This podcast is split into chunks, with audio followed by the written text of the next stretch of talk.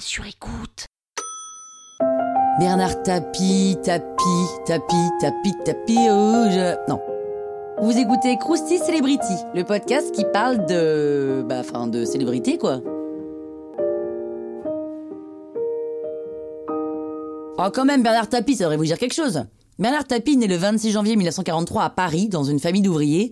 Et déjà jeune, c'est un peu un margoulin, quoi. Il se débrouille pour intégrer des études de technicien, alors qu'il a même pas un brevet des écoles.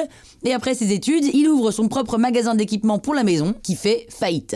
Huit ans plus tard, il fonde avec un associé Cœur Assistance, une entreprise d'équipement médical. Encore une fois, c'est faillite.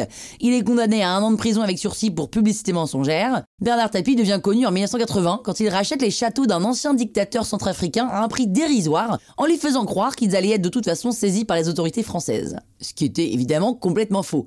Le tribunal fait quand même annuler la vente et il retombe sur ses pattes, hein, comme d'habitude, en se spécialisant dans le rachat d'entreprises en dépôt de bilan. Il commence à racheter plein de sociétés pour genre un franc et il les revend des millions. Autant vous dire qu'il devient rapidement très très riche et comme il est passionné de sport, il en profite pour créer plusieurs équipes ou en racheter.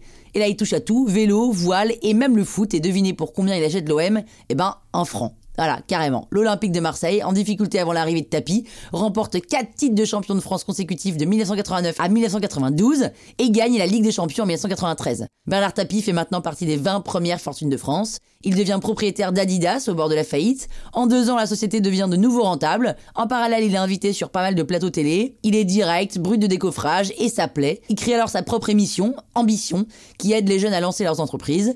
En 88, Mitterrand recherche des personnalités non politiques pour sa campagne présidentielle. Vous l'avez deviné, Bernard Tapie fait partie du plan. Et pour le tester un peu et pour lui mettre un peu des bâtons dans les roues, hein, il y avait des jaloux, on lui confie la sixième circonscription des Bouches du Rhône, qui est la plus infernale. Tapie, il va pas de main morte, il organise un faux attentat à la bombe la veille de l'élection pour sensibiliser les indécis. L'élection est reportée l'année suivante et c'est gagné. Mitterrand est extrêmement impressionné. En 92, il devient ministre de la ville, puis deux ans plus tard, député de Marseille.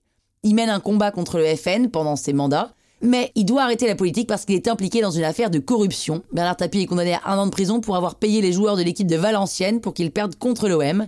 Et comme il peut plus faire d'affaires à cause de sa carrière politique, ni de politique à cause de ses déboires dans les affaires, il décide de se reconvertir en tant qu'acteur, écrivain et chanteur. En 2009, il décide d'entrer au capital de Club Med. Il devient aussi actionnaire à 50% du groupe R100 Media, premier groupe de presse de la région PACA. En 2017, il apprend qu'il souffre d'un cancer de l'estomac et de l'œsophage et médiatise sa maladie. Bernard Tapie meurt le 3 octobre 2021 dans son hôtel particulier. Croustille, hein? La toile sur écoute. Even when we're on a budget, we still deserve nice things.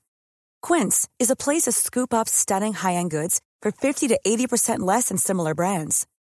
They have buttery soft cashmere sweaters starting at $50, luxurious Italian leather bags, and so much more. Plus, Quince only works with factories that use safe, ethical, and responsible manufacturing. Get the high-end goods you'll love without the high price tag with Quince. Go to quince.com slash style for free shipping and 365-day returns.